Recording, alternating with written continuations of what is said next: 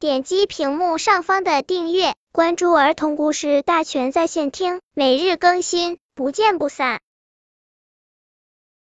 本片故事的名字是《骄傲的小兔伴伴》。有只小兔叫伴伴，它在菜园里种了很多棵白菜，天天忙着浇水、施肥。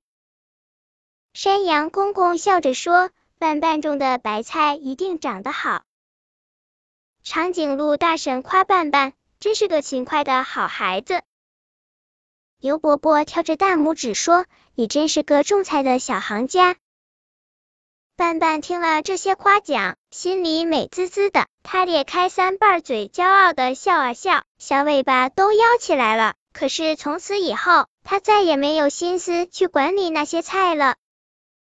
小公鸡跑来告诉斑斑：“你的白菜该浇水了。”你懂啥？斑斑拍了拍胸脯说：“山羊公公夸我种的白菜长得好呢。”小刺猬跑来告诉斑斑：“你的菜园里该除草了。”去去去！斑斑捋了捋长耳朵说：“长颈鹿大婶都夸我勤快呢。”哼！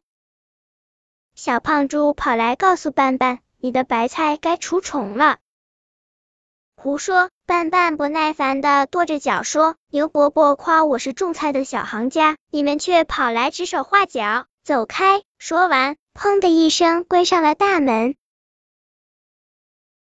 收获的季节到了，斑斑挑着两个大竹筐，唱着歌，高高兴兴的去菜园里收白菜。到了菜园里一看，斑斑就愣住了，菜园里长满了荒草，蔫黄的菜叶子上爬满了虫子。